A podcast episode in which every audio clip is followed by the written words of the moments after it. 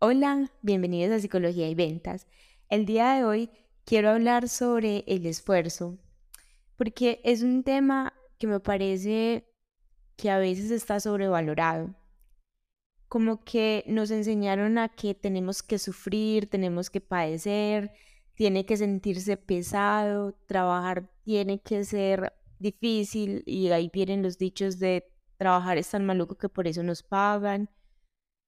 Y como que hay un montón de situaciones en nuestra vida en la que tenemos que esforzarnos, pero en el mal sentido. Y cuando digo en el mal sentido es en el sentido de, de que nos pesa, nos aburre, nos lastima, nos hiere y de alguna forma todo nuestro cuerpo nos dice que por ahí no es, que,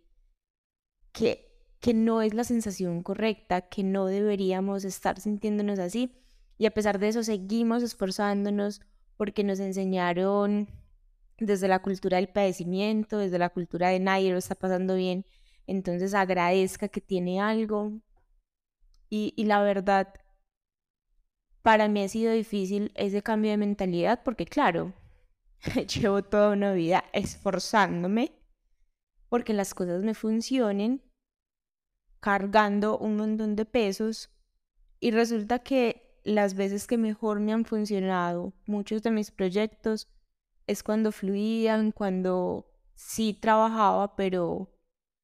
pero desde una sensación de por aquí sí es, porque pasaban cosas que hacían que se sintiera tan fácil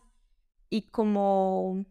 como que me, me reforzaban una y otra vez que ese era el camino correcto. Y, y quiero que lo pienses. Quiero que en estos momentos te hagas la pregunta de cuántas cosas estás forzando, cuántas cosas estás cargando que no quieres cargar más, que sabes que eso no te hace feliz, que sabes que, que son un peso que duele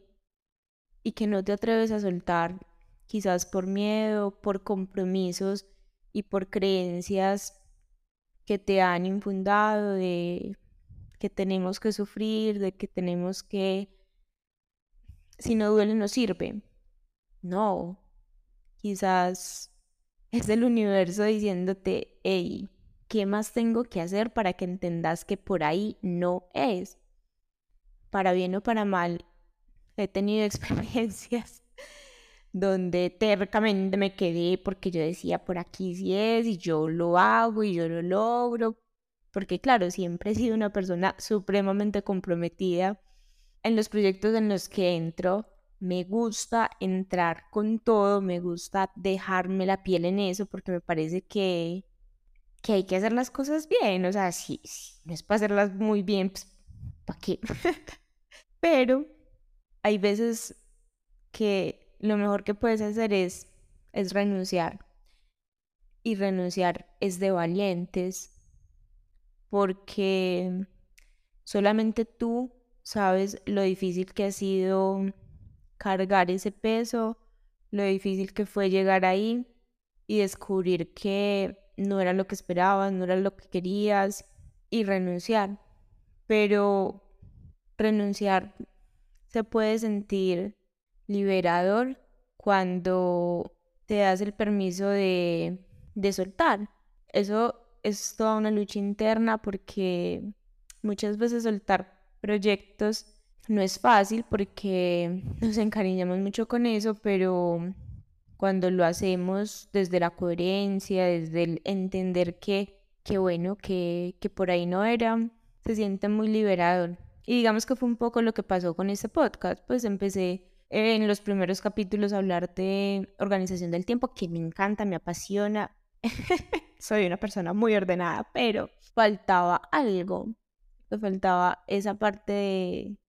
de la publicidad, de las ventas, de los negocios. Eso me parece un mundo espectacular. Apoyar emprendedores que tienen una mentalidad tan diferente de, de hacer cosas nuevas, de innovar, de,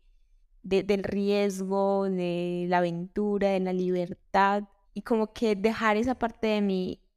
era difícil y yo en algún punto sentía que lo estaba forzando hasta que lo integré. Y en el momento que lo integré se sintió como, uff, por aquí si era. Y a veces pasa así en la vida. Seguramente también a ti te ha pasado que forzaba situaciones, trabajos, relaciones, y en cuanto lo soltaste, uff, sentiste como una liberación. Sé que no es fácil, sé que es un proceso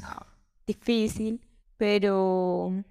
tú sabes que este es un podcast donde también voy a hablar de, de esa mentalidad y de aquellas cosas que creo que como emprendedores necesitamos escuchar. Y creo que, o al menos esa es una creencia profunda que yo tengo, que nuestros negocios no deben hacernos sufrir. Yo sé que estamos en una cultura que nos dice que los emprendedores sufren, trasnochan, no duermen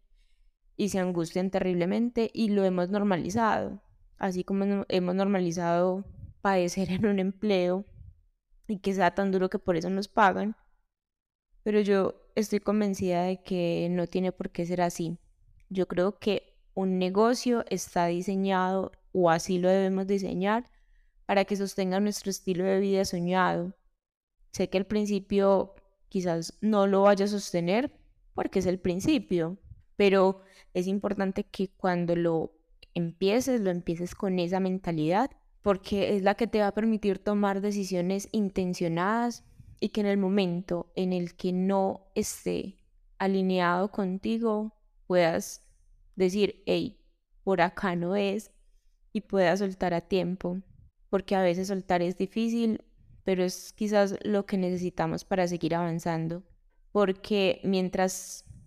estamos aferrados a algo, es imposible recibir cosas nuevas, es, es imposible llegar a donde queremos llegar sin soltar el lugar en el que estamos, porque de alguna forma hoy estamos donde estamos por las diferentes decisiones que hemos tomado, así que tendremos que tomar decisiones diferentes si queremos resultados y llegar a un lugar diferente.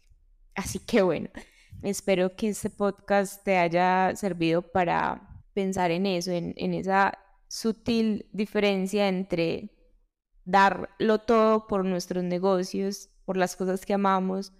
por las cosas que emprendemos, sintiendo en nuestro cuerpo, porque nuestro cuerpo es el mejor el mejor guía, si cuando sentimos que es lo correcto desde nuestro cuerpo, esforcémonos, porque es que las cosas a nosotros nadie nos las regala, pero si nuestro cuerpo nos dice que estamos forzando las cosas y que, y que por ahí no es, escuchémoslo, porque el cuerpo es sabio. Así que bueno, ahora sí me despido y nos escuchamos en un próximo capítulo.